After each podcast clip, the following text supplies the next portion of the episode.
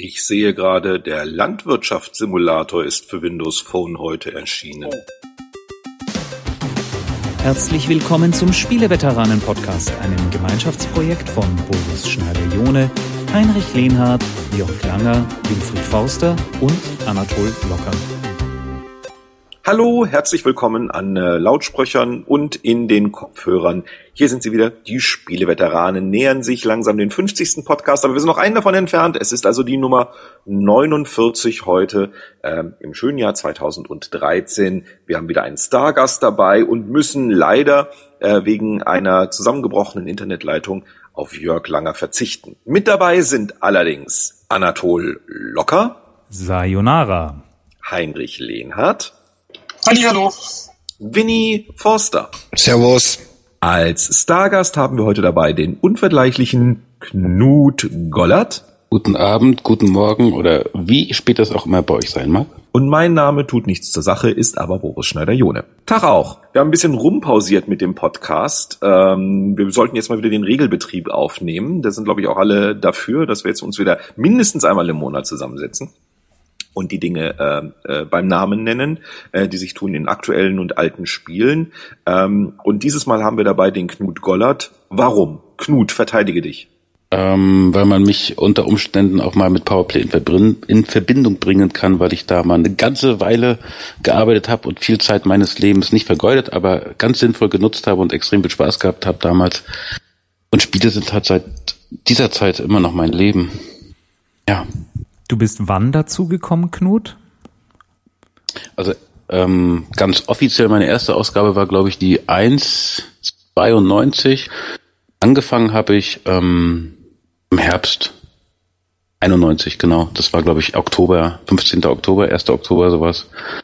Und meine erste ähm, meine erste Erinnerung, weil es war eigentlich offiziell bei dem Heft, wo ich noch gar nicht offiziell dabei war, habe ich dann aber schon die Super Ghouls and Ghosts Bilder gemacht für den Winnie, weil er das irgendwie nicht geschafft hat damals. Er fand das Oder weil, weil seine Bilder so schlecht waren, weil das mit dem Fotoapparat nicht so hatte. Jetzt kommt's halt, raus. Ja, wir haben damals ja auch alle alle äh, also alle Bilder, alle Screenshots halt richtig fotografiert mit Kameras, aber das Blende kennt ihr ja alle noch, ja. Viertel, halbe, ganze. Genau. Und ich habe ganz, ganz sensationelle Bilder gemacht. Aber das war dann nicht dein erster Artikel, Super Ghouls and Ghosts. Man wurde ja normalerweise für die ersten Artikel gab's dann immer so einen freundlichen Einsteigertitel von Codemasters Baby. Ocean. Ocean oder was war deiner, Knut? Oh, meiner war, äh, muss ich glatt mal nachschauen, das war, oh ja, das war Face Off, glaube ich, hieß das. Das war ein Eishockey-Sportspiel. Das war relativ schlecht, für einen Amiga. Ich, äh, nee, was hieß das Face Off? Ich, ich, ich, also ich glaube, das war Face Off. Das war war okay, war glaube ich nur ein Halbseiter oder sogar schon Einseiter. Ähm, weiß ich noch genau, das ich habe den geschrieben damals war Martin Chefredakteur der Martin Gaksch und dann bin ich halt mit meiner 5,1 Zoll Diskette rübergelaufen. Er hat sie in seinen Rechner gesteckt und hat dann in Word, DOS Word, ähm, ganzen Passagen alle erstmal schön rot gemacht, umschreiben, umschreiben, umschreiben, mach das mal neu, mach mal hier ein bisschen, da ein bisschen weniger, so zurück. Und das, diese Iterationszyklen, die haben sich dann mal eben zwei, drei Tage hingezogen, bis das dann fertig war. Und dann war ich aber relativ schnell so der ähm, Amiga-Mann dann auch gerade so für so neue Teams, wie damals kam halt Team 17 auf mit irgendwie Alien Breed und so. Die ID. Ja, die ID war dann fast, war dann ein bisschen später. Aber genau sowas, das, habe ich dann immer ganz gern gemacht, weil Volker und Michael haben sich da bis in, in ihrem in ihrem Kabuff verkrochen und nur PC-Rollenspiele und Simulation gespielt. und dann haben wir ja lange Zeit zusammengearbeitet bei der Bravo Screen Fun. Zehn Jahre? Genau. Ja, mhm, naja, ja, Powerplay war ich auch richtig lang. Also ich habe ja 91 bis 97, genau. Das war, da sind nachher, also es war ganz, ganz verrücktes Jahr damals. Du warst der längste Powerplay-Mitarbeiter, unglaublicherweise, glaube glaub ich. Ja, ja, schlimm. Ganz das, wahnsinnig. Das heißt, du nee, aber warst das war eigentlich Powerplay, oder? Nein, nicht wirklich. Ich war nie, ich war nie ganz vorne irgendwie auf dem Schirm. Irgendwie, das haben sich dann immer andere, ähm, haben sich da hingestellt und haben es auch ganz gut gemacht. Ich wollte das auch nicht unbedingt.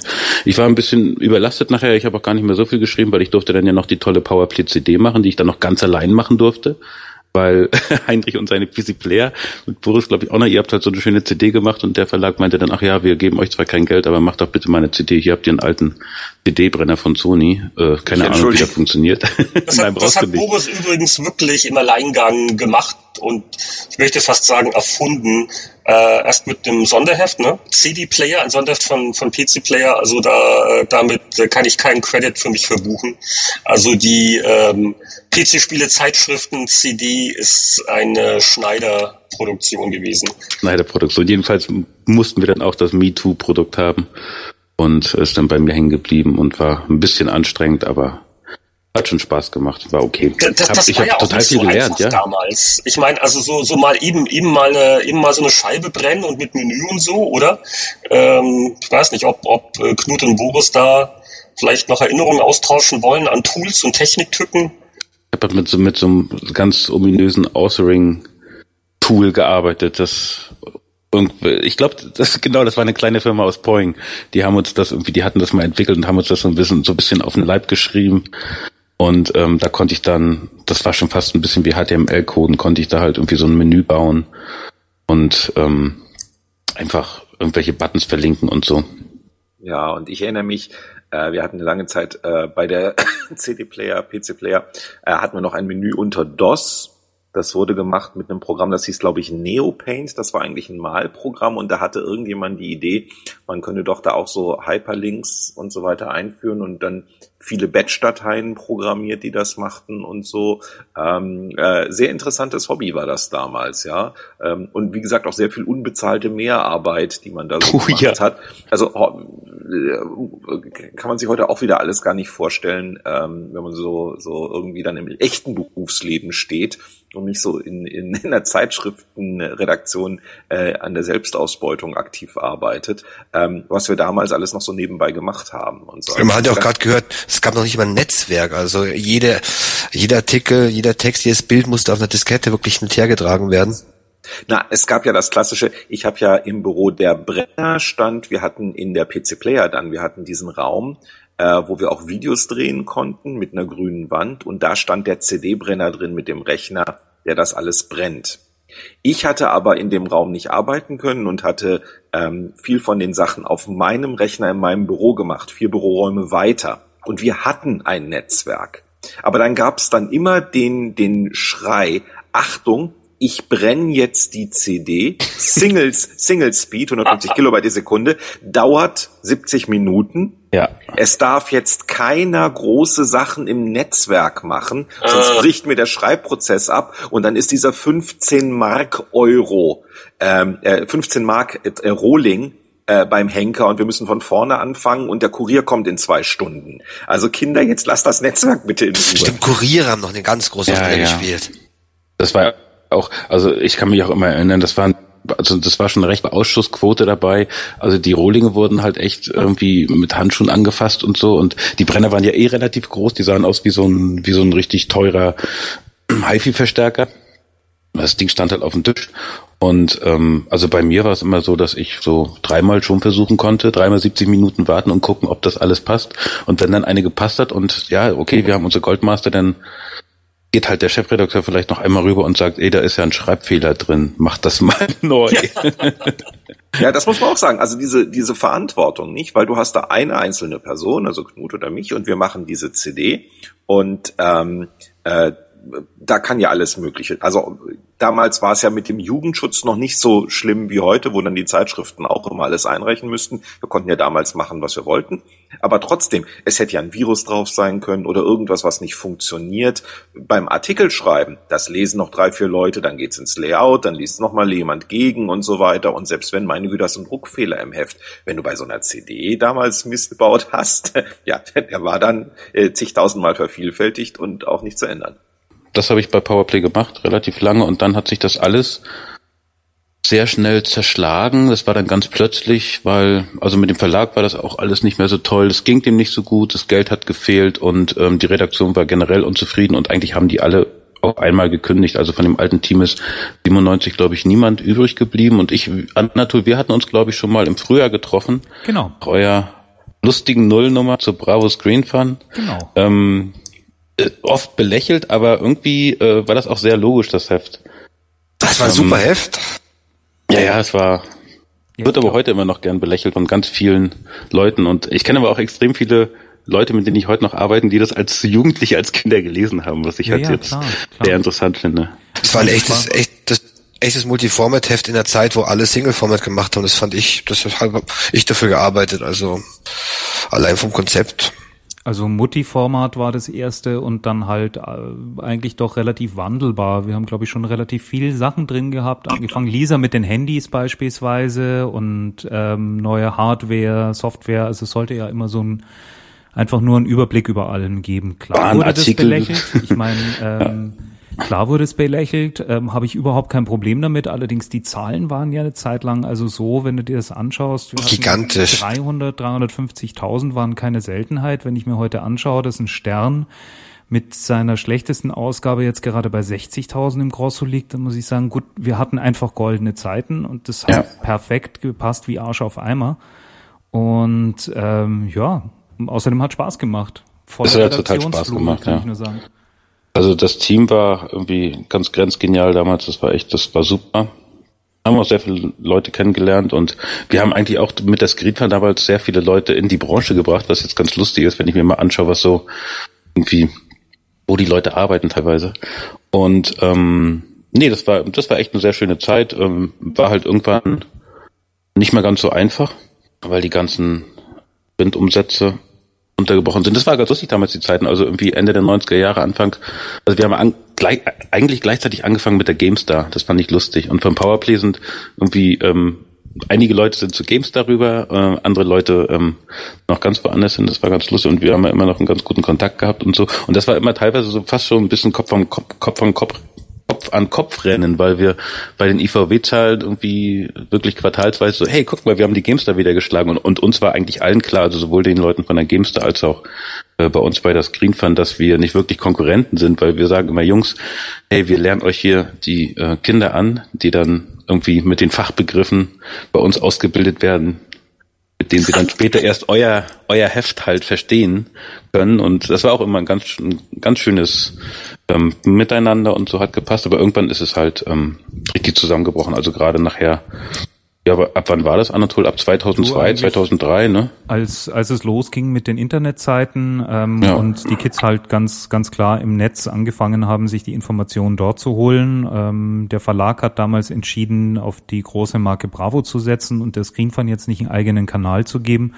Und dann konntest du eigentlich zuschauen, wie das Heft äh, von Ausgabe zu Ausgabe 10, 20.000 runtergerodelt ist. Also genau das, was die Printbranche ähm, heute jetzt auch macht. Nicht in allen Bereichen, aber ähm, bei uns gab es auch dann noch interne Gründe mit dazu und irgendwie Ermüdungserscheinungen, da gar keine Frage. Und dann war es auch irgendwann mal gut. Dann ist er noch zum Stefan Freundorfer gegangen, der hat es dann längere Zeit gemacht. Dann zu mhm. Holger Reher, der hat es dann quasi noch so ähm, abgewickelt. Ja, es war ein bisschen, glaube ich, dann mit Abwrackprämie verbunden und dann war es auch gut. Ähm, jeder hat versucht, das Beste irgendwie rauszuholen, aber es war eine Zeit und gut. Und Knut, wo ging es dann bei dir hin? Ja, ich bin dann eigentlich fast ähm, ja instantly äh, freier Autor geworden. Also ich habe mir gedacht, ja, ich mache das jetzt einfach einfach mal weiter und das, was ich ähm, Spaß mit habe und habe dann angefangen zu schreiben. Hab, ich glaube, Heinrich, ich habe direkt äh, bei der Buff dann weitergemacht, ne? Glaube ich. Ja, also, hatten auch ähm, bei, bei, bei Buff miteinander zu tun gehabt. Genau, das war 2000 ähm, also, genau, 2007. Äh, BAFT Redaktion ging so richtig los 2006. 2006 ging es los, genau. Gehen. Ja, genau. Und wir haben 2007, genau, bin ich mit dem Christian, glaube ich, dazu gestoßen, ne? Das war genau der Christian Ziegler, unser äh, Grafiker, der dann da auch ein bisschen Artdirektion gemacht hat und so. Der Screenfahren. Und der Christian hat ja das, äh, das BAFT-Magazin vor allen Dingen designt. Also genau so, so wie es halt in den ersten Jahren äh, aussah, bevor dann da äh, aus welchen Gründen auch immer äh, Änderungen ein paar Jahre später gemacht worden ja. sind, aber damit hatte ich nichts mehr zu tun. Nee, der Christian war dann auch nicht mehr so erbaut darüber, aber gut, äh, das ist ein anderes Thema. Jedenfalls habe ich für, für, für äh, gut und gerne geschrieben, weil ich ähm, äh, angefixt war ohne Ende ähm, mit WoW und das war eigentlich äh, gar nicht so toll, aber das Tolle war natürlich dran, dass ich halt, äh, dass es eine, eine richtig schöne Legitimation war, wirklich dauerhaft lange äh, WoW zu spielen. Ähm, weil ich schreibe ja für Buffed und da muss ich das ja natürlich dann auch extrem lange gespielt haben. Äh, und ähm, da, da ähm, kann man das sowas dann. Wie viele Lebensjahre hast du verloren mit WoW? Ich weiß nicht, wie viele Tage ich, also jetzt im Jahre, zum, meine ich, Jahre. Zum Christ, Jahre weiß ich nicht. Also Jahre, ich habe es gespielt von, also Beta habe ich schon damals angefangen, aber ich sag mal eigentlich 2000, also richtig viel gespielt, 2007 bis 2011 sowas, drei, vier Jahre habe ich schon viel gespielt. Aber ich habe nicht so viel gespielt, dass ich nicht mehr rausgegangen bin. Ich habe in der Zeit noch zwei Kinder bekommen, also das passt schon noch. und das war auch die schöne Zeit. da habe ich, da habe ich auch, da habe ich auch gerade diese, diese, ähm, diese, diese Freiheit eines freien, also eines Freiberuflers genossen. Sind's deine Kinder, Knut, eigentlich? Wie bitte? Ja, ja, ja, ja, doch, doch. Sieht man. nee, und da, also ich konnte mich tagsüber relativ viel mit dem beschäftigen, habe halt ähm, abends äh, gearbeitet. Ich mache gerade die Anführungszeichen und ähm, hab, hab halt so ein bisschen Geld verdient. Hab nebenbei auch noch ein bisschen für GameStar geschrieben und so. Als es dann bei Buff nachher nicht mehr weiterging, ähm, genau, habe ich bei bei IDG ähm, gearbeitet und zwar habe ich da auch als Freiberufler so die Projektleitung übernommen von speedydragon.de. Die wollten auch ein eigenes MMO-Portal dann groß machen und aufziehen und das haben wir alles konzipiert und groß gelauncht und es wurde uns aber kurz vorher dann, glaube ich, der, das Marketingbudget zusammengestrichen und das war dann plötzlich doch nicht mehr so wichtig, so dass es dann ähm, irgendwann dann doch nicht mehr so war. Ich weiß gar nicht mehr, wann das war, vielleicht 2010 oder so.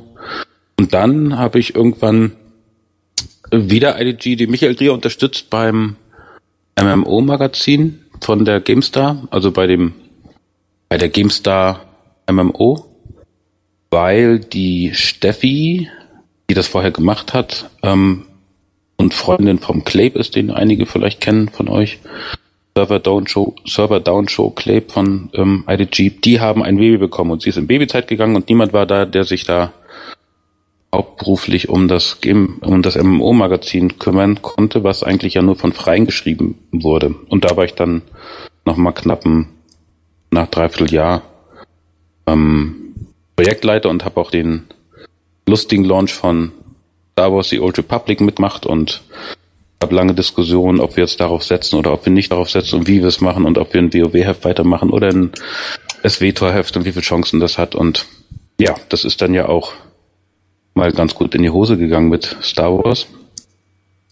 Und gleichzeitig habe, habe ich aber 2010 schon angefangen, über einen alten Screenfang-Kollegen, die Michael Stapf, der schon seit 2007 bei, ähm, bei Chimera Entertainment hier in München arbeitet, ähm, über den bin ich dazu gekommen, direkt schon an Spielen mitzuarbeiten. Das heißt, die haben, ähm, Chimera hat damals hier in München ein äh, Browserspiel gemacht für Bigpoint oder eigentlich für sich selbst und das später dann über Bigpoint ähm, veröffentlicht wurde, also ein Free-to-Play-Browser-Spiel.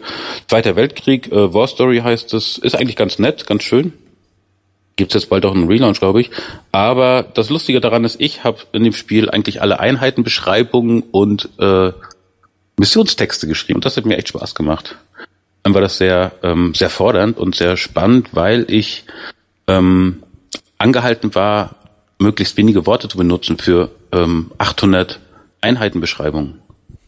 Das, das ist sehr schnell leicht gefallen. Ja, Einheit das ist eins, Einheit zwei, nein, nein, das Einheit ist nee, drei. nicht den Namen, die Beschreibung. Also ähm, das, das war ein bisschen aufge, das war wie so Loot aufgebaut. Es gab halt bestimmte Qualitätsstufen und so, die aber umschrieben wurden mit mit so generischen Sätzen und so. Das Schöne oder das Schwierige war, dass diese äh, Beschreibungen natürlich übersetzt werden mussten. Und wenn man die in 21 Sprachen weltweit übersetzen will, dann kostet das entsprechend Geld.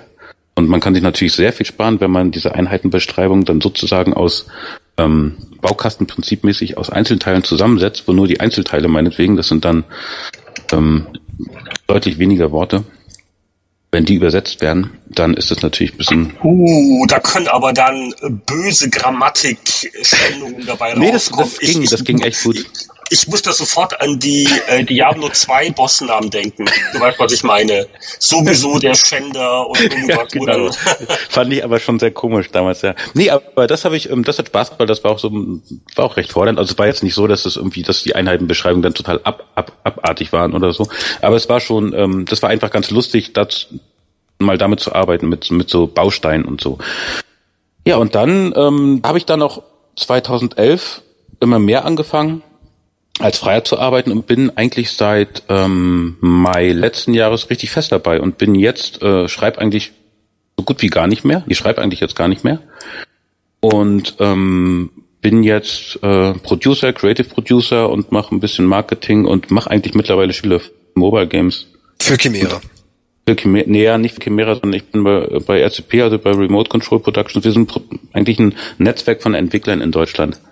Und ich bin da sozusagen gleichzeitig mit Account Manager von vier Studios oder fünf Studios mittlerweile. Also es sind zwei in Berlin, ähm, in Ludwigsburg bei Stuttgart. Das ist so eine, ähm, da ist so eine ganz besondere Filmhochschule, die auch so kreative Studiengänge hat. Also die sind relativ gut, da sind, da gehen, also von, die machen ganz viel Grafik, die, ähm, also Computergrafik und so und die besten 20 Prozent des Jahrgangs da, die werden immer direkt zu Pixar geschickt, das ist immer ganz interessant. Und ähm, das ist also so ein ganz hochkreatives Pflaster da drüben. Und da haben wir ein, ein Transmedia-Studio, heißt es. Die machen also oder versuchen ähm, Spiele zu machen, die auch gleichzeitig ähm, über mehrere Medien halt, also mehrere Medien mit einbeziehen, wie sei, es Comics oder direkt irgendwie Web-Applikationen und sowas. Also das ist ganz spannend. Ein kleines äh, Independent-Studio in in Innsbruck haben wir noch, so ein Indie-Studio, was sehr lustig ist. Das sind ähm, das ist eigentlich ein kleines ein Team, was sich, was irgendwie verstreut über die, über die ganze Welt sitzt. Ähm, die haben halt einen Game Designer aus Ecuador und so und irgendwie einen Polen und einen Amerikaner und ähm, halt der Julian, der der Head davon, der sitzt in Innsbruck, ein Schweizer, ein Schweizer ist noch mit dabei, der Chris. Und das ist ganz lustig, weil die sind, befinden sich gerade in der Gründung und haben ihr Spiel schon zu 20 Prozent fertig. Ist so ein ganz lustiges, typisches ähm, Steam-like ähm, Action-Adventure wird das mit ganz lustigen technischen Spielereien, Terraforming und so. Da bereiten wir eine Kickstarter-Kampagne vor, was extrem spannend ist, ähm, weil man da natürlich extrem viel Analyse und Research reinsteckt. Wie funktioniert Kickstarter überhaupt und ähm, was passiert da, was brauchst du, was brauchst du nicht. Ähm, ja, und das mache ich gerade und das macht auch sehr viel Spaß. Ich mache unter anderem, bin ich äh, Producer vom... Warte nochmal einen Moment, Knut, was wollt ihr auf Kickstarter einsammeln für euer Projekt? Ist noch nicht ganz raus, aber es äh, wird sich zwischen 100 und 180k drehen. Jo. Also du kannst doch nicht zu wenig machen, aber es ist halt ein PC-Spiel, ne? Und ähm, das ganze das? Budget kannst du eh nie mit reintun. Das, das funktioniert nicht. Also zumindest nicht für Deutsche. Knut, wie ist das denn jetzt für dich, ähm, wenn du jetzt quasi von der schreibenden Zunft in die Branche direkt gewechselt hast? Wie, was ist anders? Was ist neu für dich? Was ist anders? Was ist neu? Ähm, A ist es interessant, ähm, dass du wirklich, ich habe, also früher als als ähm, so als Pressemann, als Redakteur hat man immer ein bisschen, man hat Entwickler nicht belächelt, das will ich nicht sagen, sondern man hat, ähm, man war manchmal verwundert, wenn wirklich Entwickler so auf Pressetour kamen, haben einem ein Spiel präsentiert und ähm, du schaust das Spiel an und sagst, hey, das ist ja genau das gleiche wie das und das, was irgendwie vor drei Monaten rauskam. Und ähm, die kennen das nicht, die haben das, die wussten das nicht, die haben keine Ahnung, dass es sowas schon gibt, in viel besser oder so, dass die teilweise, ähm, dass du sagst, hey, macht doch mal eure Hausaufgaben, ihr müsst auch, euch doch den Markt da draußen anschauen, ähm, was da so abgeht, wenn ihr so Spiele macht, ähm, um zu sehen, was macht die Konkurrenz und so und ähm, da konnte ich das damals überhaupt nicht verstehen, dass da so, dass du da wirklich so relativ eng stehst, dass ihr so relativ ähm, engständig sind oder sehr fokussiert auf ihr Produkt sind und ähm, rechts und links nichts wahrgenommen haben. Ähm, und was da ganz interessant ist, ist, dass man, dass man da wirklich in so ein, wenn man sich nicht dazu zwingt, in so einen Automatismus rein, ähm, dass man in so einen Automatismus kommt, dass man wirklich so so extrem ähm, auf das eigene Produkt genau fokussiert bist.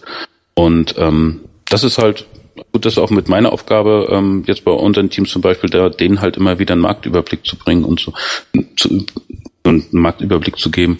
Und nee, das macht, ähm, es ist, es macht total viel Spaß. Es ist äh, extrem abwechslungsreich. Das liegt aber vor allem daran, weil wir sehr, sehr viele Produkte haben. Also wir haben jetzt ähm, auf die GDC fahren, also von unsere BizDev-Leute, also BizDev ist das, die sozusagen ähm, Projekte, die wir haben, Spielideen, Game Designs, Prototypen, was auch immer, packen die alles ein und versuchen es halt an Publisher zu verkaufen. Und die haben keine Ahnung, die haben irgendwie jetzt 30 oder 40 von diesen, von so Pitch Docs und Videos und sowas dabei, von 30 verschiedenen Produkten. Und das finde ich schon echt wahnsinnig. Und das macht halt echt viel Spaß.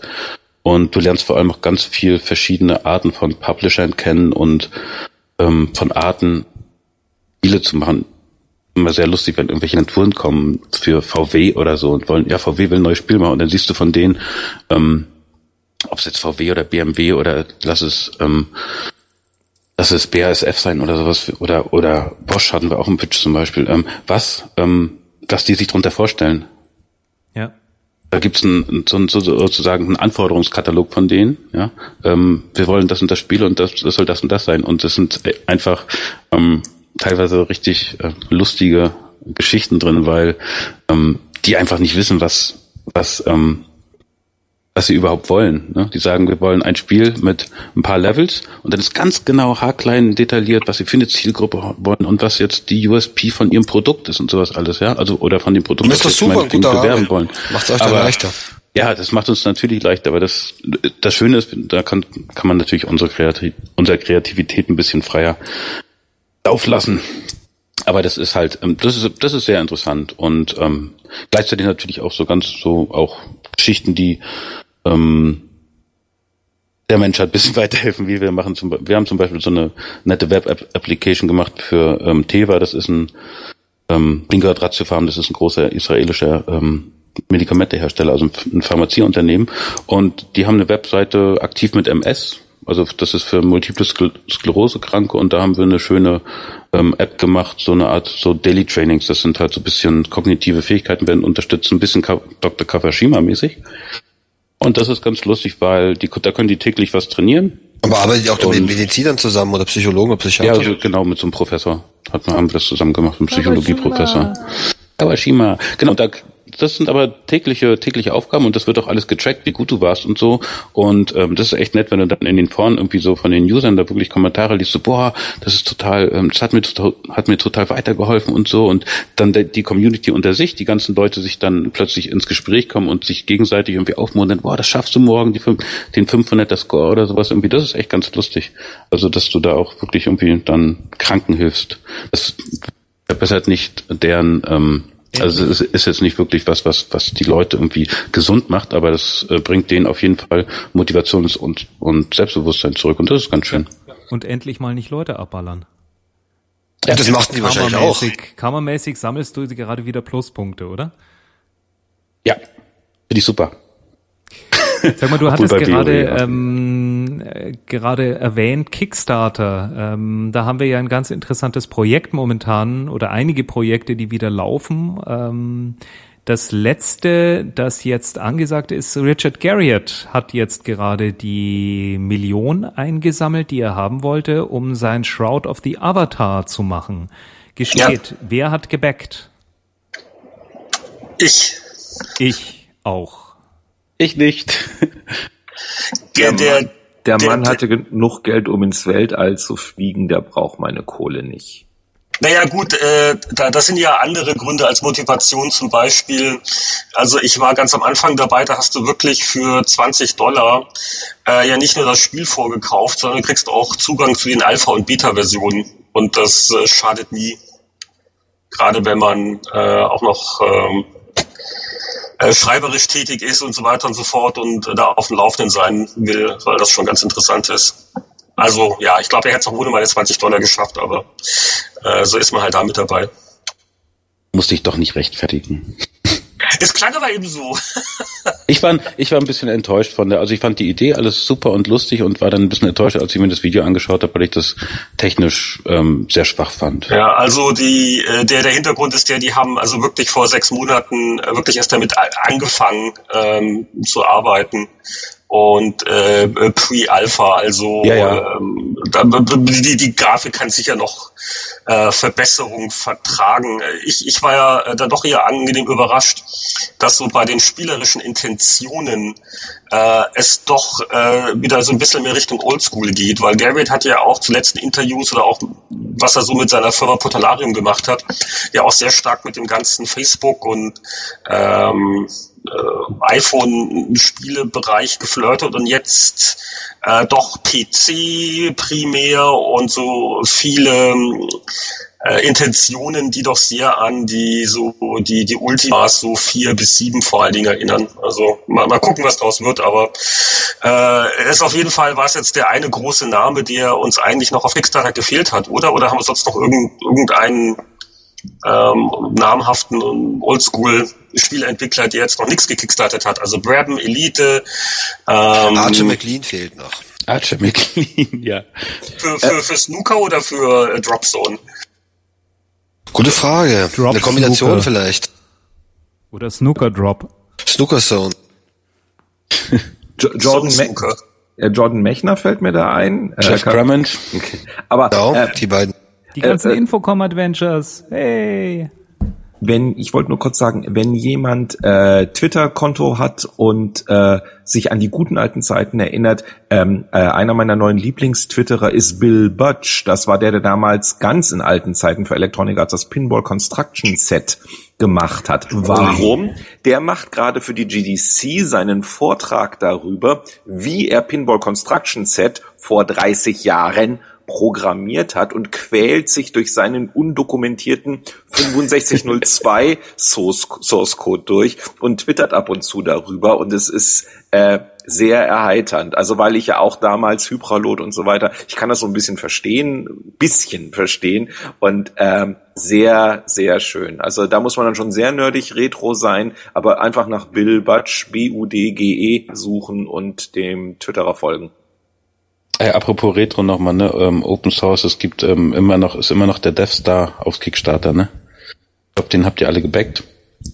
Nee, ja, das ist, aber gelesen habe ich's. Sehr cool. Das ist der richtige. Also ich habe ihn gebackt, ich glaube sogar mit 1000 Pfund. Ähm, das ist ein, ähm, also den richtigen Todstern, der soll gebaut werden, ne? 20 Millionen Pfund sind gesetzt. Ähm, das Ding läuft am 1. April aus, also ihr habt nicht mehr so lange Zeit. Der einzige, der mit mir mitgebackt hat, hat ist halt der gute Markus Schwertel, gell? Sonst niemand.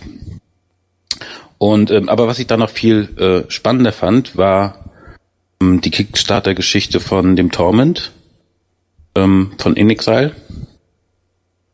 Das ist sozusagen, ähm, ja, was ist das, ein Planescape Remake äh, ja, sowas, ne? das ist ein, ein spiritueller Nachfolger, kein genau. offizieller, aber ja, da war ja. ich überrascht, weil die haben, also ich glaube, der, der Richard Garriott hat für seinen Shroud of the Avatar, ich glaube, zehn Tage gebraucht, da hat ja, er die Millionen gehabt.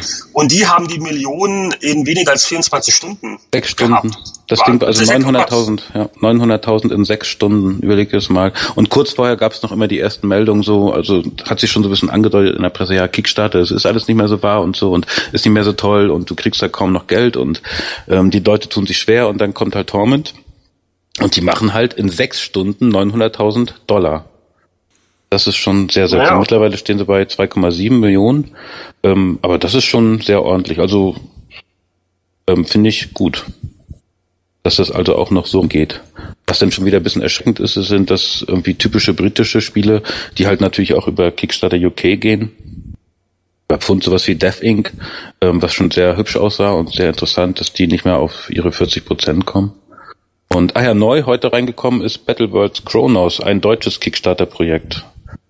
Natürlich sehr spannend, wenn unsere ähm, deutschen Hörer das dann auch wecken könnten, weil das Geld bleibt dann sozusagen hier im Lande.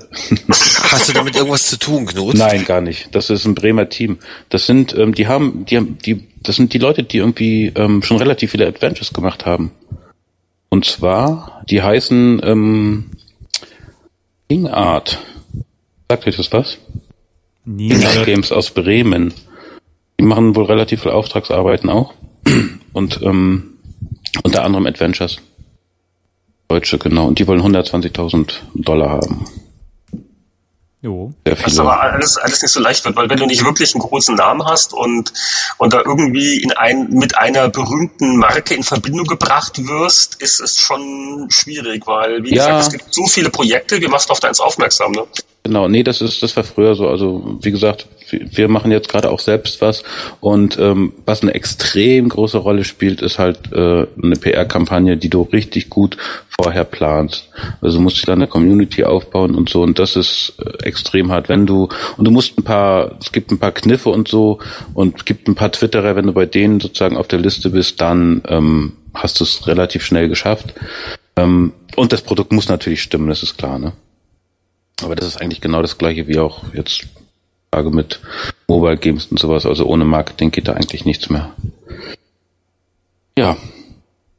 Aber Kickstarter, werden wir mal sehen. Wir ja. werden irgendwann April starten, denke ich mal. mal, mal gucken, wir müssen noch mal über dieses Starkiller ähm, Mobile Game reden. Vielleicht kriegen wir das mit deinen Jungs ja noch hin, dass wir, dass wir da so ein paar, ein paar Millionen Credits auf Kickstarter dafür noch sammeln. Mal schauen. Ich habe mal gerechnet, wie viel, wie, wie viel Bäcker man denn überhaupt braucht. Also es wurden Spiele gebackt, die haben so zwischen ähm, 2000 und 4000 Bäcker gehabt. Äh, wenn zwei bis 4000 Starkiller-Fans in Deutschland gibt, was ich mir durchaus noch vorstellen kann. Und die müssten dann alle unser Alter sein. Das heißt, ähm, die wissen, dass wenn sie da 20 Dollar ausgeben, dass das ein gut angelegtes Geld ist. Ähm, dann kann ich mir das schon vorstellen, dass das. wir, wir müssten mal mit, mit dem Rolf Beuke verhandeln, was der anbieten kann, so für die äh, Spitzentiers, für die Ja, genau, Spitzen, das gibt ein Essen äh, Sätze. mit ihm. Ja, genau, also so, so äh, Abendessen mit einem Rolf Beuke und ein, und ein Malkurs einen lebensgroßen Trantor ist schon mal was Schönes. Okay, vielleicht kämen wir doch zu den Ein Abendessen mit dem Sekretär. den, den, den, den, äh, den, äh, das ähm, äh, Vorbild für den Sekretär müssten wir auch mal irgendwann mal einladen. Schafi? Fällt mir noch ein. Da, da, ja, pst, Ich versuche Jetzt versuche ich hier ganz listig mit Insider-Informationen. Aber okay, wir dachten ganz auf Rande. Gut. Also, äh, haben wir noch ein seriöses Thema? Oder wollen wir blättern? Die Powerplay, oder? Die Powerplay? EA oder wie EA? war das? Seriöses Thema? EA. Oder EA. Ja. Der, der Rücktritt. Der John. Wir, wir, wir hatten ja auch die PlayStation 4 beim letzten Mal verpasst, aber ich glaube, äh, das lohnt sich jetzt nicht da noch drüber doch, zu reden. Lass uns über PlayStation reden, das finde ich schön. Ich finde die PlayStation 4 nicht, äh, ja, ich finde die halt, ich war sehr enttäuscht, sagen wir es so.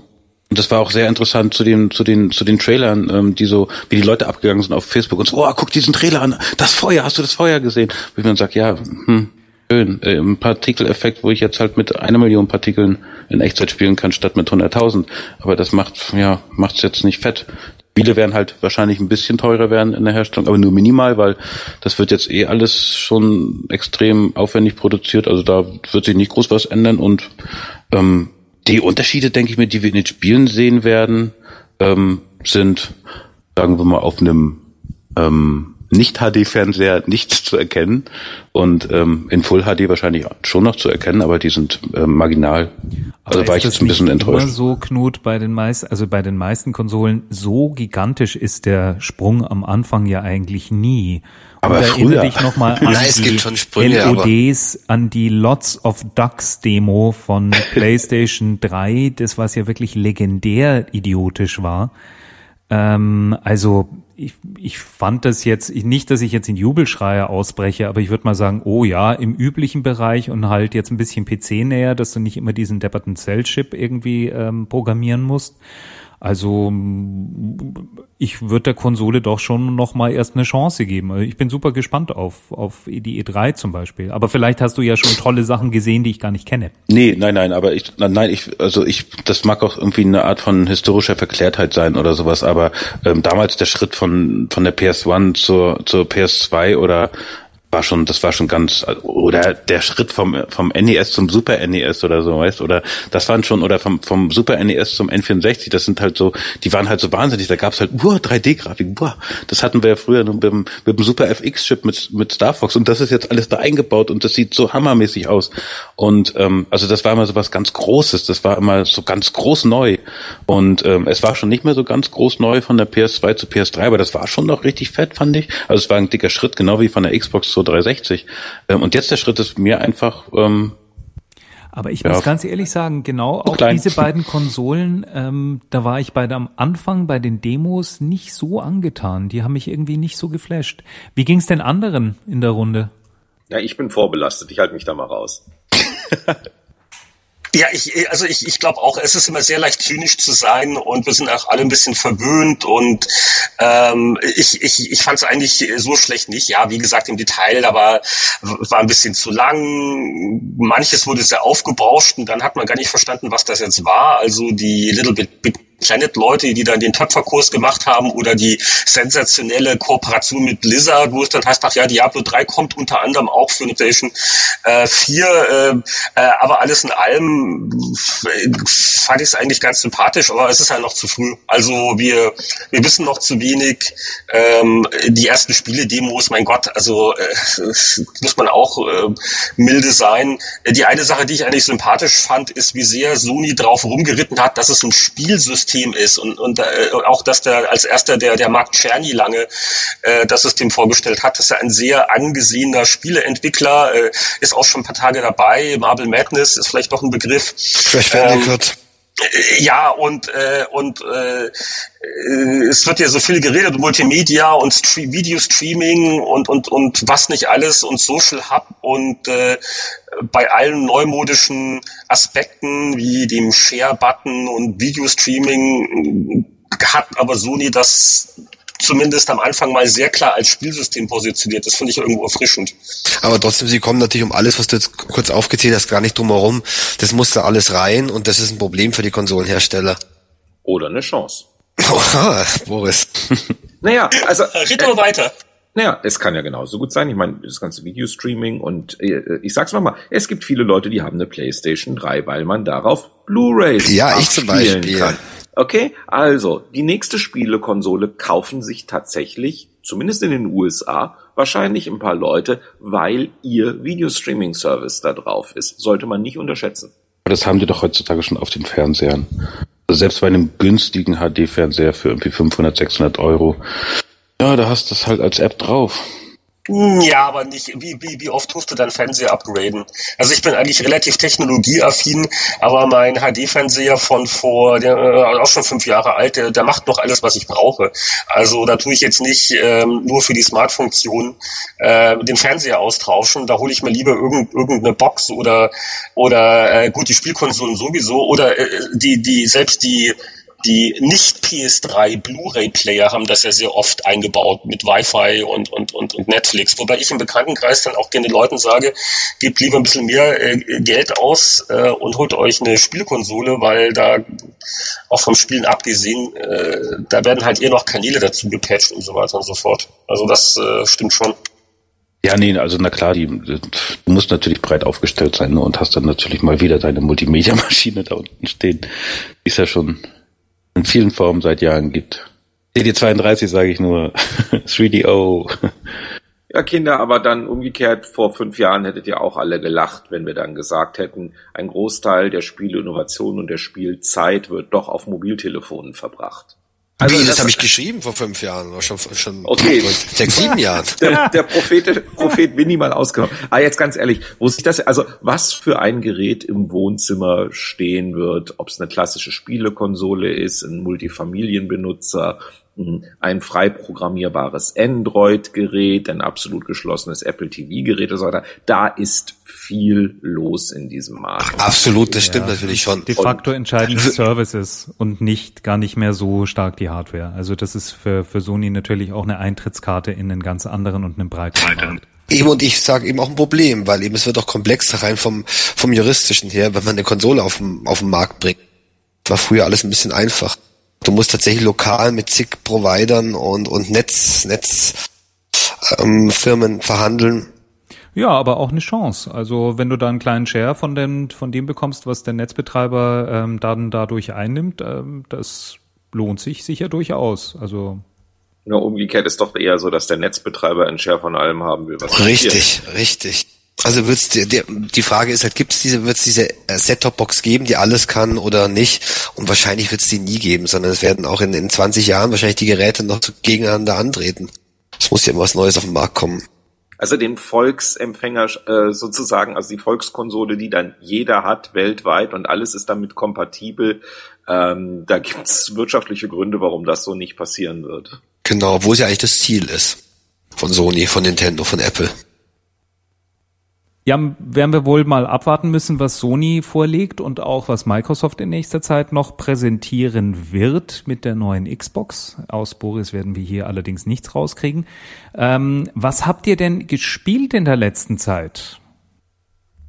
Muss ich mal wieder sagen, ich habe ähm, dank der Cebit ähm, äh, äh, äh, Showmaster gespielt, sozusagen in erster Linie, ein, ein Real-Life-Rollenspiel. Äh, er hat eine große Bühnenpräsenz und äh, macht immer wieder einen Heidenspaß mit Band, mit Moderator und allem drum und dran. Sprich, ich habe sehr wenig gespielt. Ähm, ich muss aber sagen, äh, äh, dummerweise habe ich mir diesen einen iOS-Titel äh, angetan, äh, Ridiculous Fishing, also ähm, wahnsinniges, unglaubliches, völlig bescheuertes Angeln würde man es übersetzen. Ridiculous ist so eins dieser schönen englischen Wörter, für das es eigentlich gar keine Übersetzung ins Deutsche gibt. Ähm, es ist ein sehr einfaches Spielprinzip. Eigentlich, du sitzt auf dem Boot, du wirfst die Angel aus, erstmal mit dem, mit dem Köder, mit dem Angelhaken runter so tief wie du kannst, dann hoch, so viele Fische dabei mitnehmen und Objekte wie du kannst, die fliegen dann in die Luft und dann ganz zum Schluss, wenn alles oben ist, schnell noch mit der Knarre alles abballern, ähm, damit du es dann kriegst. Ähm, in einem quasi Retro-Look, der aber eben nicht Retro ist, weil die Dinger sind zwar theoretisch alle pixelig, aber praktisch alles super fein animiert.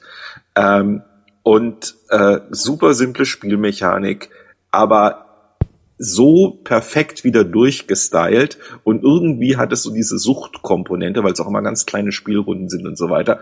Und ähm, sehr, sehr schön, weil ja im Mobile Gaming Segment äh, gerade alles so geht, hier Free to Play und so weiter und so fort. Und da sagen die Entwickler, wir machen diesen ganzen Scheiß nicht mit. Dieses Spiel, so wie es ist, 2,40 Euro, nehmt es oder lasst es, keine versteckten Kosten, kein In-App-Purchase, kein nichts. Wir machen einfach ein Spiel zu einem festen Preis.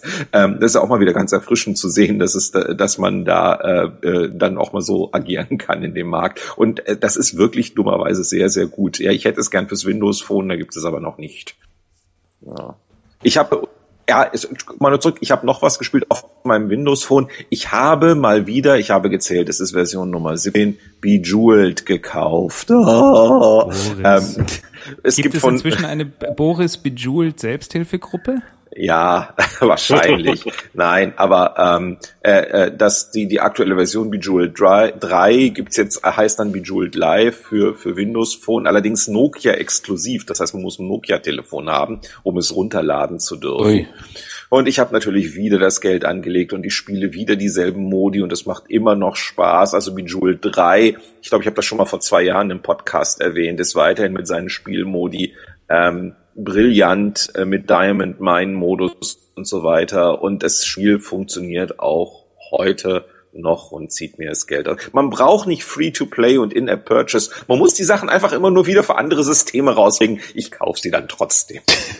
Da kann ich aber übrigens auch noch ganz gut mit meinem Spiel in die Kerbe schlagen, glaube ich. tu das, wenn du, wenn du fertig warst, Boris. Äh, ich äh, übergebe das Zepter. Danke, danke.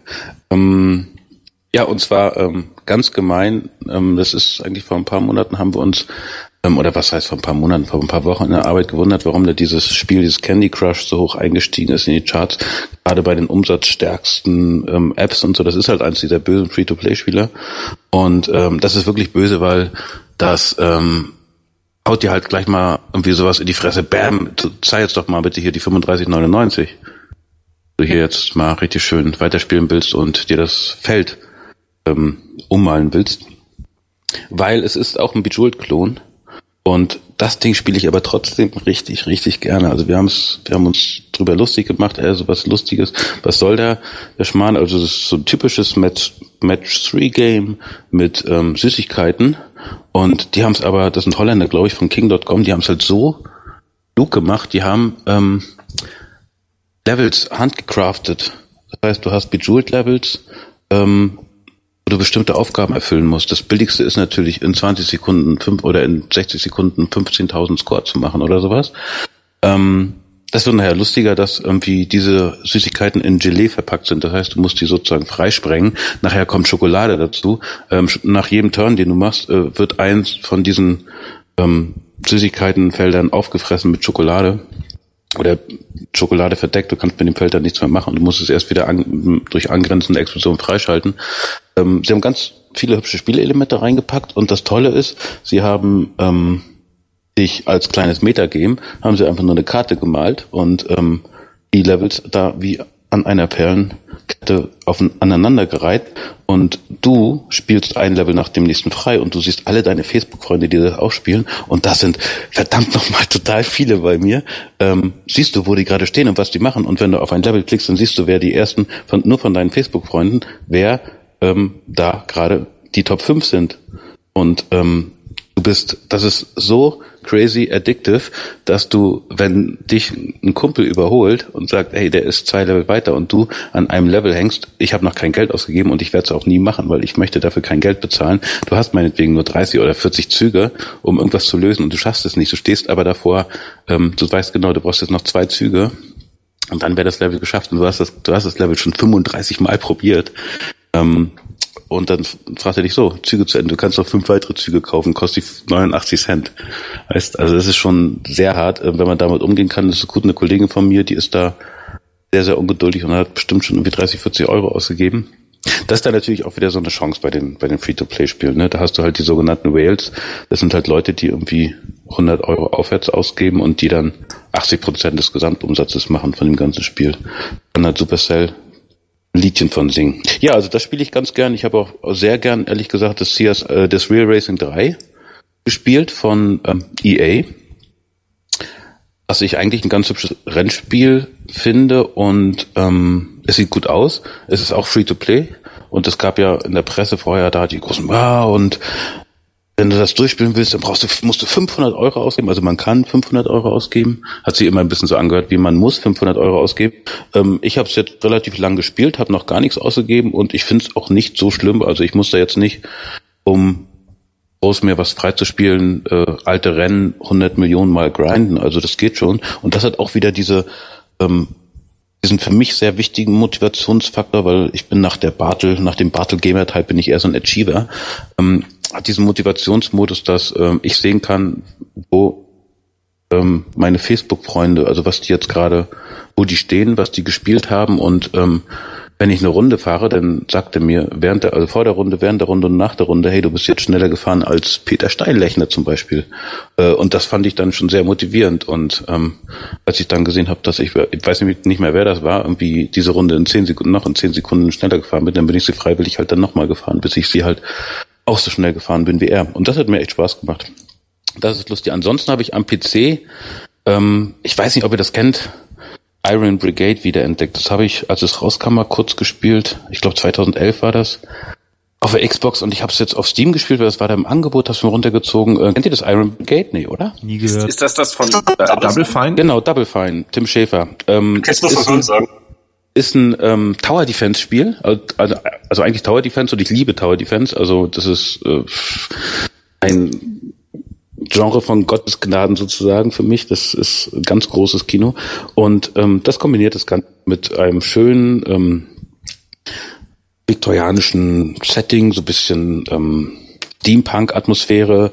Man hat so, so Dampf aus äh, Max sozusagen, mit dem man dann auch wirklich in 3D rumlaufen kann mit einer schönen WSD-Steuerung und man kann ähm, man kann Gegner, die kommen, damit beschießen mit verschiedenen Waffen. Man hat zwar ausgerüstet, kann die kaufen und verkaufen und sich irgendwas Tolles freispielen und kann aber gleichzeitig in dieser 3D-Welt halt Türme setzen. Und je nachdem, was man sich für einen Mac ausgesucht hat, kann der extrem äh, viele verschiedene Türme zum Beispiel setzen. Oder er ist, äh, dann ist es natürlich meistens ein kleiner, ganz dünner Mac, der nur noch eine Waffe tragen kann. Oder es ist halt ein super fetter Mac, der halt extrem viel aushält und ähm, ganz dicke Kanonen tragen kann, dafür aber nur zwei verschiedene Türme meinetwegen setzen kann. Und du musst dir dann vor der Mission entscheiden, okay, was nehme ich denn für Türme mit? Das kann, du kannst halt einfach nehme Shotgun-Turm mit oder ich nehme einen Anti-Air-Turm mit oder einen Turm, der meinen Mac re repariert oder einen Turm, der irgendwie diese ähm, die Ressourcen automatisch einsammelt, die ich sonst immer per Hand sozusagen mit dem Mac einsammeln müsste. Und das ist echt schön. Es ist ein, ist ein ganz seltsames Setting. Ähm, in der in der Steam-Version ist auch dieses, es ist ähm, der, der DLC-Content dabei, wo es nachher auf den Mars geht. Und das hat mich echt wieder total gepackt. Das ist ein dermaßen schönes Spiel. Also könnt ihr euch echt mal anschauen. Iron Brigade heißt das. Hat mir sehr viel Spaß gemacht und da bin ich echt jetzt ein paar Abende mal richtig hängen geblieben. Fand ich sehr gut. Sehr gut. Ja, das war es eigentlich bei mir. Also ich spiele nach wie vor noch sehr viel Mobile, weil das ist was, was ich nach zehn Minuten immer mal wieder ganz gerne und schnell ausmachen kann, wenn es mich dann nervt. Ich gebe dann das Zepter weiter. Ich habe dieses Mal ähm, wieder bei GOG zugeschlagen, weil die eine ganze Spieleserie für den Mac jetzt inzwischen mehr und mehr konvertieren. Das läuft irgendwie so in der DOS-Box und das äh, ganz anständig. Und habe mir dort nochmal die Duke Nukems angeschaut. Ähm, das Decent, völlig unspielbar, auch nur auf einer Tastatur, war es ja schon immer, aber da braucht man definitiv einen Joystick mit dazu, das geht gar nicht. Ähm, ich erinnere die Ultima-Serie, ja? Ich erinnere mich an den Gravis Phoenix, so ein 3D-Joystick, äh, Konstrukt mit vielen Tasten, was ich dann, ich war glaube ich einer von zehn Leuten in Deutschland, die es gehabt hat und ich war, das war natürlich auch einer von acht Leuten in Deutschland, die Descent durchgespielt haben. Ja. Ja. Also ich habe Descent 1, 2 und 3 jeweils ähm, auch komplett durchgezockt und war echt sehr, sehr angetan. Ich fand das ein ganz tolles Spiel und Material Defender gehört immer noch zu den feinen Sachen. Also das lohnt sich dafür noch mal ein paar Kröten auszugeben, wenn man irgendwie einen Joystick an den Mac oder an sein PC halt noch mal ranklemmen kann. Dann bin ich noch mal in die Legend of Grimrock äh, Welle noch mal reingefallen, weil das ist jetzt auch endlich für den Mac konvertiert worden. Danke dafür. Äh, grandioses Spiel, ähm, also für die letzten drei Mac-User jetzt bitte kaufen. Und auf der Xbox spiele ich momentan Tomb Raider. Und ich muss sagen, mir gefällt es sehr gut überraschend gut. Es hat ähm, viel Charme. Die Nora Tschirner ist gut auszuhalten, finde ich, als äh, Synchron, bringt sehr viel Stimmung mit rein. Es hat so die besten, in besten Momenten so ein bisschen was von der Schleichaktion, von äh, Schleichaction von einem Metal Gear Solid mit dabei. Nein. Es sind ähm, schöne, Frage. Ähm, es sind viele, viele wirklich schöne, gut aufgebaute Levels und äh, ich bin jetzt bei 60, 65 Prozent und habe irgendwie, glaube ich, neun oder zehn Stunden gespielt. Macht echt Laune. Winnie, deine Frage. Ähm, sind auch Verschieberätsel drin? Ist es eher Action-Adventure oder ist es ein Ballerspiel? Es ist ähm, mächtig Ballerspiel. Also ist, du kannst Level sehr fein durchkämmen und schauen, dass du, es gibt Truhen, da sind in manchen Levelgebieten. Ja, zum Beispiel Scha typische Schalterrätsel. Genau.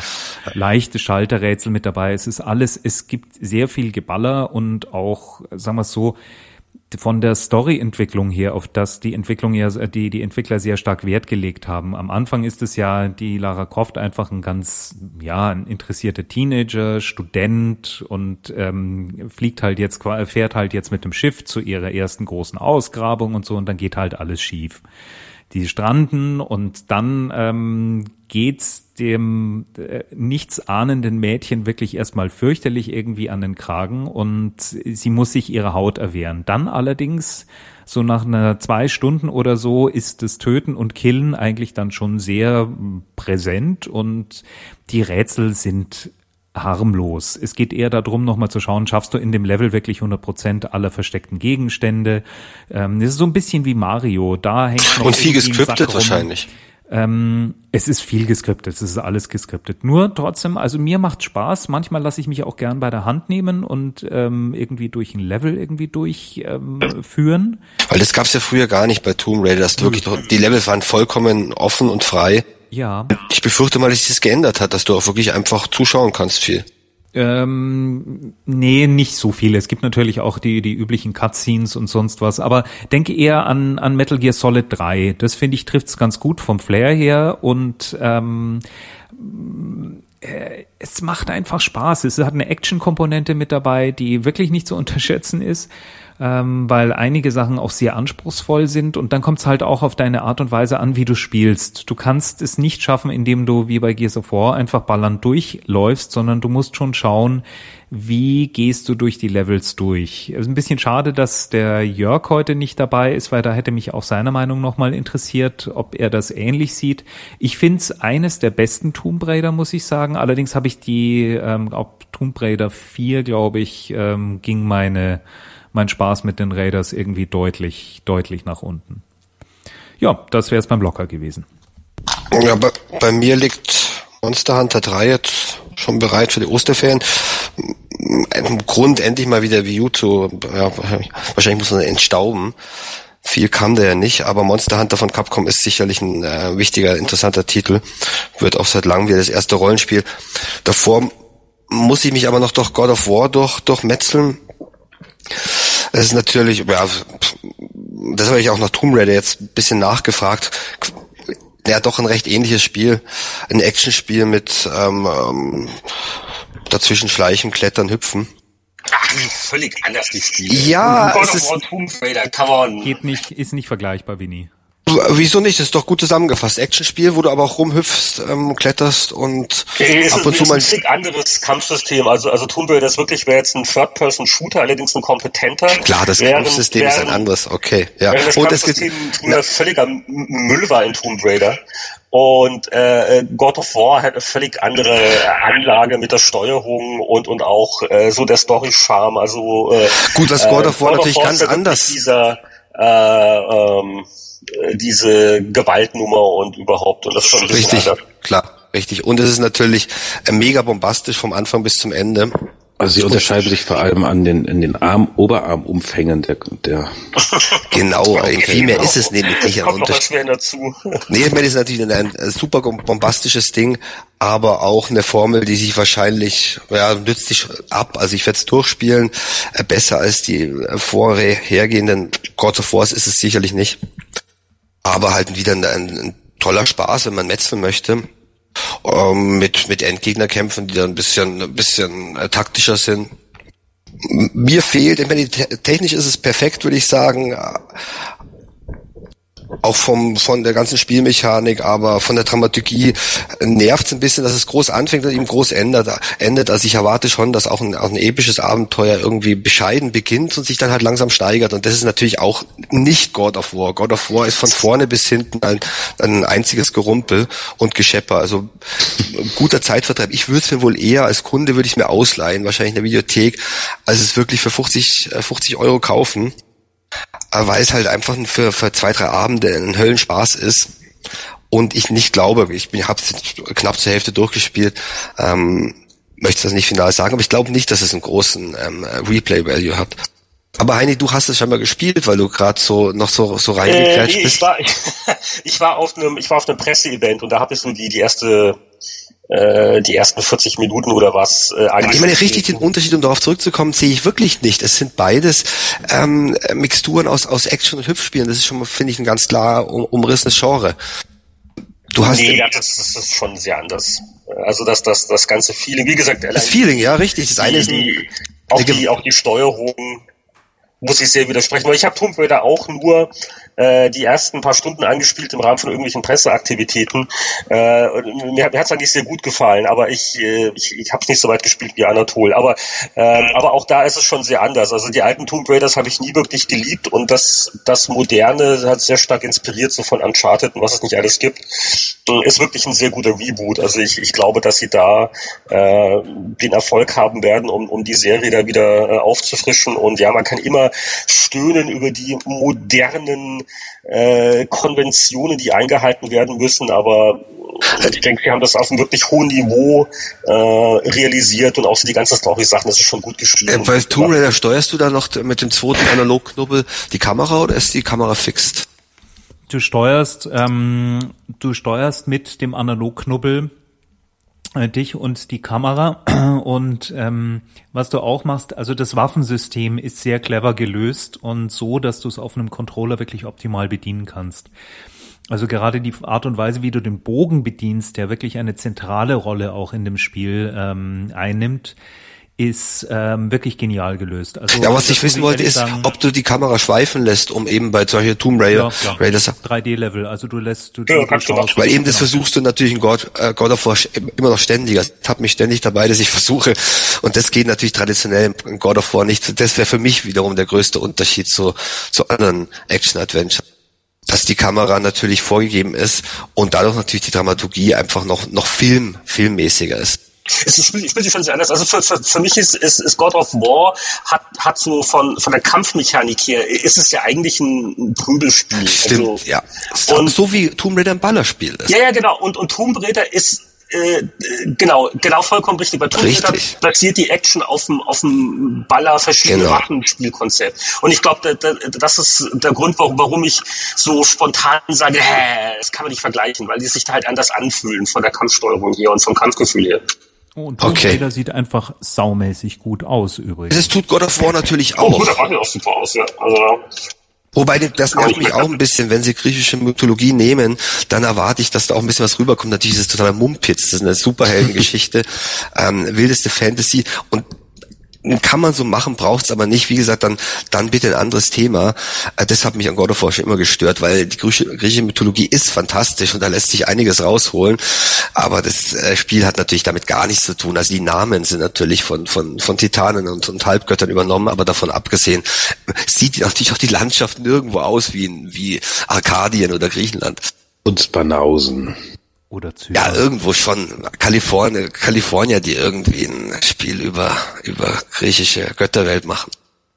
Ja, ich mach's auch kurz. Äh, ich bin immer noch am Nachholen von den äh, besten Spielen von 2012. Äh, ich glaube, beim letzten Mal hatte ich ja begeistert von XCOM berichtet. Jetzt habe ich ja auch Dishonored nachgeholt. Finde das auch gut, aber jetzt nicht ganz so super gut. Das hat ja auch so viele Spiel des Jahres Listen auch getoppt und also ich ich, glaube, ich bin so halb durch und viele Ansätze gefallen mir gut, aber ich ich, werde nicht so, ganz so warm wie andere Kollegen mit mit Dishonored. Also es ist, äh, es ist interessant. Ich freue mich auf den zweiten Teil, aber äh, XCOM im direkten Vergleich würde ich jetzt äh, lieber spielen, auch wenn es ein völlig anderes Genre ist. Äh, und ja, zu Tomb Raider habe ich auch was kurz gesagt. Ähm, äh, ich freue mich auf Bioshock, äh, das neue, das äh, leider zu dem Zeitpunkt, wo wir diesen Podcast aufnahmen, aufgenommen haben oder aufnehmen, hat es noch keiner gespielt, aber es liegt in der Luft. Und äh, was ich äh, auch mal gern irgendwann spielen würde, aber ich bin also auch nicht dazu gekommen, wie hat mir noch keiner einen Review-Code geschickt, äh, ist das neue SimCity. Also äh, gerade auch, weil da so viel geschrieben und gejammert wurde und mit äh, ist es ein MMO und online und dann äh, die Serverprobleme und und wie auch immer, aber so rein dran vom Spiel her. Also SimCity habe ich schon früher mal gern gespielt, ähm, aber auch da kann ich jetzt wirklich nichts aus erster Hand dazu beitragen. Und das war es so von meiner Seite eigentlich auch schon. Jo, dann ähm, wären wir damit durch und sind ohnehin, glaube ich, schon fast bei einer Stunde. Was uns jetzt noch fehlt, ist natürlich ein Heft. Und heute blättern wir mal wieder durch ein Heft. Und zwar haben wir dort eine Ausgabe von der Powerplay, und zwar die März-Ausgabe von 1993, wieder zu finden für alle auf kultpower.de. Vielen Dank, Sebastian. Und ähm, ja, äh, das ist eine, insofern eine ganz lustige Ausgabe, als, glaube ich, bis auf Knut keiner mehr für dieses Magazin geschrieben hat. Deshalb mussten wir Knut ja einladen. genau, ich Junger Hüpfer. Das war der, der wahre Grund, warum wir Knut überhaupt eingeladen genau. haben. Weil, weil, äh, weil erst dachten wir, oh prima, Powerplay vor 20 Jahren, 93, dann haben wir mal äh, ins Impressum geguckt und irgendwie, ups, da waren wir alle schon weg. Aber, aber Knut, weil also, äh, ich glaube, Boris und ich haben zu, zu dem Zeitpunkt schon PC Player gemacht. Nein, der Witz ähm, ist, dass Martin und ich, wir saßen dann noch im Keller von Markt und Technik während die oben Video Powerplay gemacht haben. Das, das war genau oder? die Zeit. Du bist ah. noch ab und zu runtergekommen, Knut, und hast irgendwie auf dem Amiga 4000 mir irgendwelche Spiele gezeigt. Oder meintest, die laufen viel schneller, wenn man Amiga 4000 hat. Die liefen auf dem Amiga 500 gar nicht richtig. Aber wir waren, das war genau die Zeit. Also das ist eine Ausgabe, ich finde sie überraschend gut eigentlich jetzt vom Durchschauen, aber eine, wo ich ganz böse Erinnerungen dran habe. Also die ersten, die wir nicht mehr gemacht haben. Da war genau, das hat glaube ich dann der, Weil wir der, waren noch der Michael, glaube ich, als Chefredakteur gemacht. Richtig, ja. Sein? Genau. Michael aber gutes Heft. Team. Das, ja, das gute Heft lag da, glaube ich, äh, vor allem an den Themen. Ne? Richtig, es ist wahnsinnig viel passiert in, in also, diesen Jahren. Also da kam ja alles. Das ist Underworld 2 Test und so. Puh. Das war die Zeit von 3D und von Hallo. CD. Viewpoint. Und ein großer Messebericht von der Las Vegas CES. Damit hätten wir das Heft eigentlich schon durch, oder? ähm, wollen wir vielleicht noch über die Highlights ein bisschen sprechen? Also ich meine, da ist ein ähm, gut der Messebericht, äh, Sim Farm sehe ich da und äh, ich glaube irgendein äh, Star Fox das erste Mal Star gezeigt, Fox das erste ich. Mal mhm. gezeigt und Dragons 4. Eric the Unready, eins meiner absoluten Lieblings-Adventures äh, mit drin. Aber was wirklich ja ein Hammer ist, ist die Ultima, ähm, Ultima Underworld 2. Richtig, also es sind in der Ausgabe zwei ganz bemerkenswerte historische Spiele drin, also mindestens zwei. Ähm, äh, das eine ist Ultima Underworld 2, war jetzt zwar nur eine Fortsetzung, aber äh, ein wirklich sehr innovatives Spiel, was so 3D und so angeht. Äh, das andere ist natürlich Dune 2 von Westwood. Unterbewertet. Ähm, ja. ja. Wobei, ich habe ich hab zum selben Zeitpunkt, ich habe das damals im PC Player getestet und ich glaube, ich habe auch nur 79 gegeben. Oh Mann. Und, und glaube ich, und der Michael hat ihm 74 gegeben, wobei es war auch nicht perfekt. Also, Aber es hat Spaß gemacht. Ja. Und es war also, einfach. Also wenn man Dune 2 dann Comet Conquer, das war dann schon nochmal ein großer Schritt. Aber du hast insofern jetzt recht, wenn du sagst unterbewertet. Ich glaube, das lag auch mit an den Erwartungen, weil das war ja äh, ein äh, das zweite Richtig. Spiel zur Dune-Verfilmung und das erste ja. Spiel war so ein ein Schrott. Äh, Aus Frankreich. Ja, Exakt, das, genau, du, du hast, ja. du hast gut gesagt, Heidi. Es ist damals einfach total untergegangen. Keiner wollte das Ding anrühren. Also Dune 2 war faktisch der Vater aller RTS. Richtig, und Westwood hatte eigentlich keiner so richtig auf dem Radar, weil die Eye of the Beholders, glaube ich, die sie davor gemacht haben, waren auch nicht so gut besprochen in Deutschland. Ja, es ging so, doch, doch. Also. Und das war, war auf jeden Fall sehr, sehr überraschend. Wie gesagt, das, wir haben da sicher alle die Tragweite nicht ganz so gesehen. Im Nachhinein würde ich auch sagen, ein paar Punkte mehr, aber, aber wir, wir, wir lagen auch nicht völlig falsch. Und deswegen, ja, also der, der, der Michael Hengst hat es in der Powerplay getestet in der Ausgabe, äh, ich glaube 74. Und, Man sollte auch äh, zu der Wertung damals noch sagen, dass hier zum Beispiel Amiga Wing Commander 38 Prozent bekommen hat. Also der Wertungsschnitt war gerade in dem Heft zu der Zeit noch sehr, sehr niedrig. Das, das finde ich übrigens auch so putzig an der Ausgabe. Also ich hatte schon völlig vergessen, dass wirklich Wing Commander damals für eine Amiga umgesetzt worden ist. Da, aber da, wie gesagt, damals war ich schon von dem PC-Player-Modus, mich andere Systeme nicht so sehr interessiert für eine Zeit lang. Ja, und das ist ähm, Dune 2, das war ja auch ähm, nicht ganz so einfach zu spielen. Also da konnte man damals auch seine Einheiten nicht einfach so ähm, mit einem hat es Rahmen. eher als super simpel in Erinnerung, dass ja, mir das Spaß gemacht hat, weil es eben einfach war. Die Grafik war natürlich auch einfach, aber das ganze Spiel, dass es gut gef äh, gefutscht hat. Du hast halt die Einheiten einzeln angeklickt und kommandiert, ne? Du konntest keinen Rahmen ziehen und die nicht gruppieren und so. Das hat nachher erst, ähm, glaube ich, das allererste Mal hat Man musste äh, sich auch erstmal dran gemacht, gewöhnen, ja. Knut. Man war ja noch Anfänger in diesen Echtzeitspielen. Jede einzelne Einheit. Danach, ein paar Jahre später, hat man natürlich riesen, riesen Rahmen gezogen. Ich sehe, dass auch ein Spiel in dieser äh, Powerplay getestet. Das hat Boris damals auch für die PC Player besprochen. Hier in Powerplay ist es der Volker Weiz, Stunt Island. Erinnerst du dich da noch? Ja, Stunt Island äh, äh, war die Idee, zwei großartige Ideen, äh, die, von der Simulation weg zu einem zu einem Spiel und das hatte diesen Director-Modus. Das heißt, das, was man, die Stunts, die man geflogen ist mit dem Flugzeug, die konnte man dann mit Kamerapositionen und so weiter wieder auf eine Diskette schreiben und die dann anderen Leuten zeigen, guck mal, was ich tolles geflogen bin ähm, war eine äh, und richtig so einen Film draus drehen. Da gab es auch eine minimal kleine Community in diesem sich gerade entwickelnden, noch nicht Internet, eher noch Mailbox-Umfeld. Ähm, wo dann auch ein paar von diesen Filmen auch hin und her getauscht wurden und so. Aber da, das Spiel war, glaube ich, fünf Jahre zu früh, fünf Jahre später. Absolut, absolut. Exzellentes Spiel. Ja. Mhm. Und jetzt macht's keiner mehr. Also ich glaube, wenn heute sich jemand Stunt Island, es war glaube ich Disney nicht. Richtig, ein Meisterwerk ja, wenn die sich Stunt Island heute vornehmen würden als Social Game, ähm, so mit, mit diesem ganzen Filmeditor-Krempel und so weiter, das könnte was werden. Aber die höchste Werte im, im ganzen Heft hat er dann Formula One Grand Prix gehabt von ja. Jeff Tremont. Uh, noch ein großer Klassiker. Ja, mit, meiner, mit meiner grenzgenialen Dachzeile Prost. Ja, aber doch nur, ja, das ist ja nur in dem Heft drin, weil es die PC-Umsetzung war von der Amiga-Version. Von der Amiga-Version, ja. Und das einzige Prädikat in der Ausgabe, ja. Nee, Ultima Underworld doch auch, oder? Underworld 2 hat auch ein paar. Oh, sorry, es kann auch sein, ja. Ich, Und Indiana Jones 4 für den Amiga. Auch getestet. Ja, das hast du ziemlich fertig gemacht, wenn man was das für so ein Adventure. Oh ja, ich sehe schon. Oh, was ist da los? War ich sogar. Technisch war Zack McCracken äh, besser. Oh, äh. Zack McCracken? Äh, elf, elf Disketten auf Amiga und oh, ja, die stimmt. muss, das also muss ja dazu sagen, äh, bei Fate of Atlantis war ich ja schon halb draußen damals. Das habe ich ja dann nur noch so aus Halbentfernung mitgekriegt. Das heißt, habe ich nur noch die Texte übersetzt, aber nichts mehr gemastert und so weiter und so fort. Und ich habe auch dunkel in Erinnerung, dass diese Amiga-Version wehleidig von LucasArts für den europäischen Markt dann noch so halbherzig produziert wurde, ähm, aber dass da nicht mehr viel Energie drin steckte, weil die Musik spielte weltweit zu dem Zeitpunkt ja schon auf MS-DOS. Aber sie waren, glaube ich, vertraglich verpflichtet, noch eine Amiga-Version abzuliefern und da saßen dann nicht mehr ihre Top-Leute dran. Ja, und ich lese gerade. War ein wahnsinns Diskettengewechsel. Das Ding lief nur gut mit Turbokarte. Äh, es gibt ja noch, noch ein Zeichen, dass also vor 20 Jahren wirklich der PC endgültig dann der äh, Spielecomputer äh, Nummer eins war. Das, nämlich in dieser einen Powerplay-Ausgabe aus dem äh, März äh, 93 ist nämlich ein großes Feature ab Seite 116 äh, über den PC und die Geschichte und Hochleistungs-PCs sind aus der Computerspielebranche nicht mehr wegzudenken innerhalb eines Jahrzehnts. Wir zeigen die Meilensteine der PC-Entwicklung auf.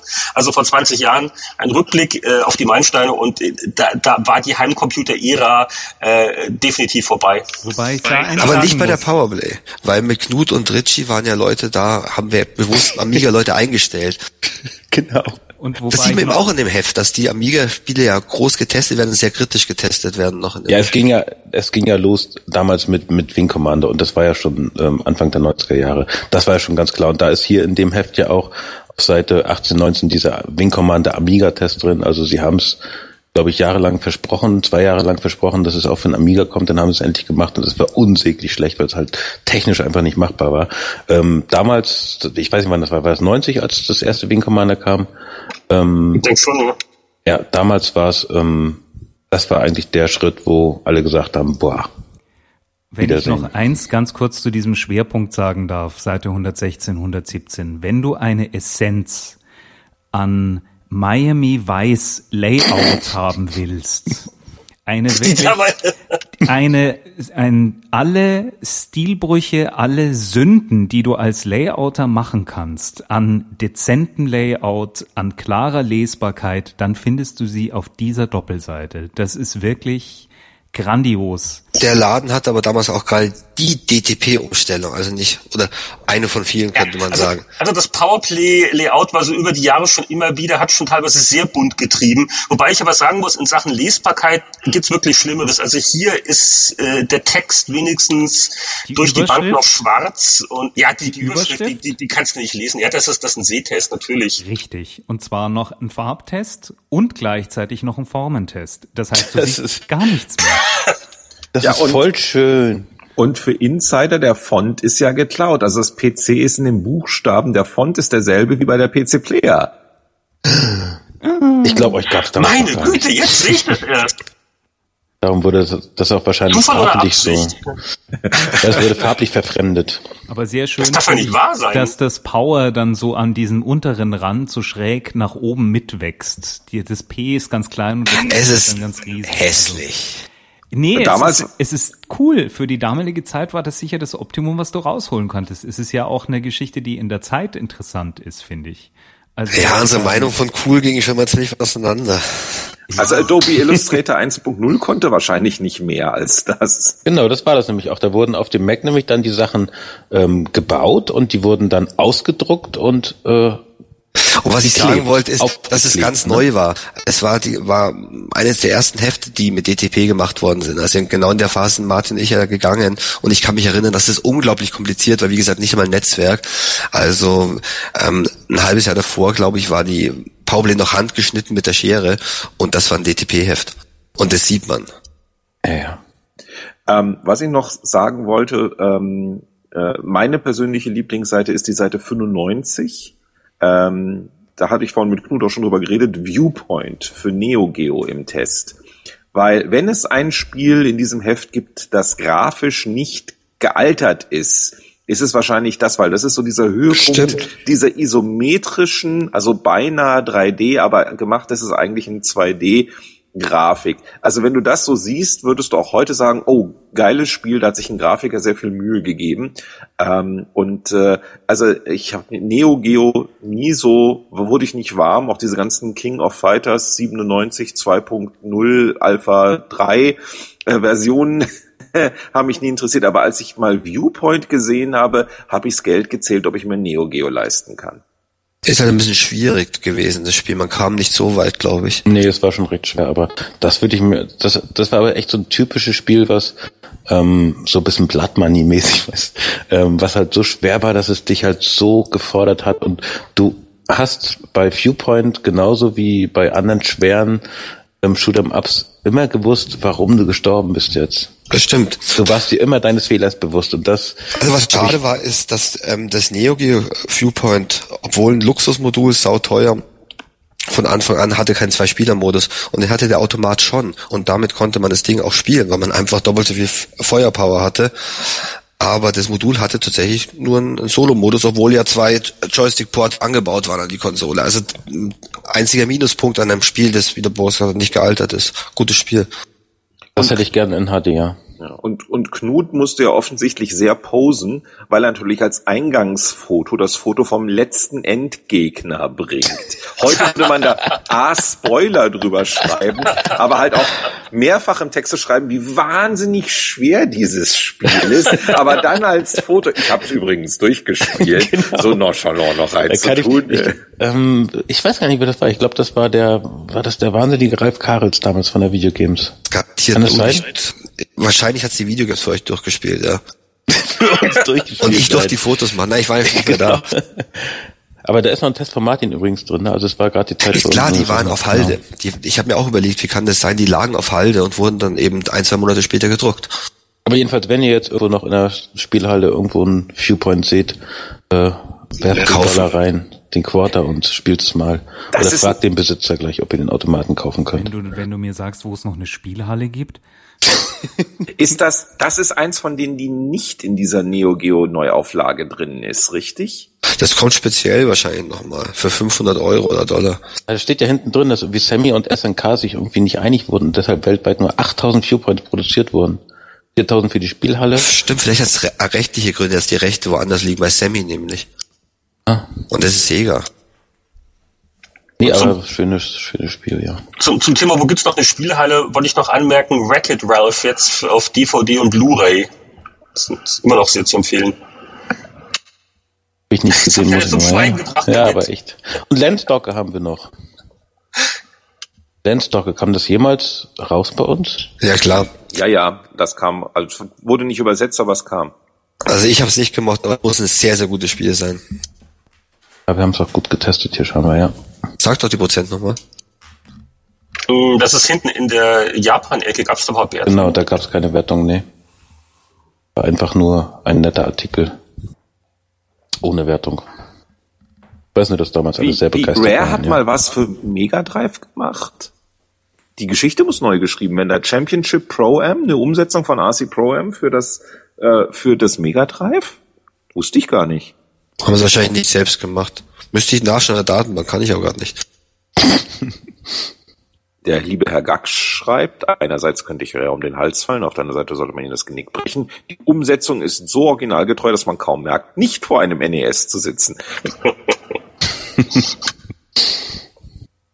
Ja, gibt sonst noch irgendwelche ähm, größeren ähm, Anmerkungen zu dieser Ausgabe? Ich glaube, wir sind jetzt auch schon in der Zeit relativ weit fortgeschritten und ähm, würden dann so langsam dann auch zum Schluss kommen. Das heißt, winke, winke. Auf Wiedersehen, herzlichen Dank und bis zum nächsten Mal. Ciao, ciao. Tschüss. Tschüss.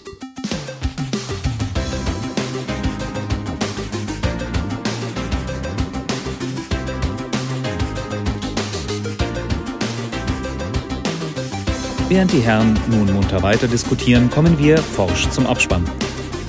Der Spieleveteranen-Podcast ist ein privater Podcast. Wir erreichen ihn unter www.spieleveteranen.de. Auf diesem Blog finden Sie Informationen, Links und können sich an Diskussionen beteiligen. Wir wünschen Ihnen viel Spaß. Bis zum nächsten Mal.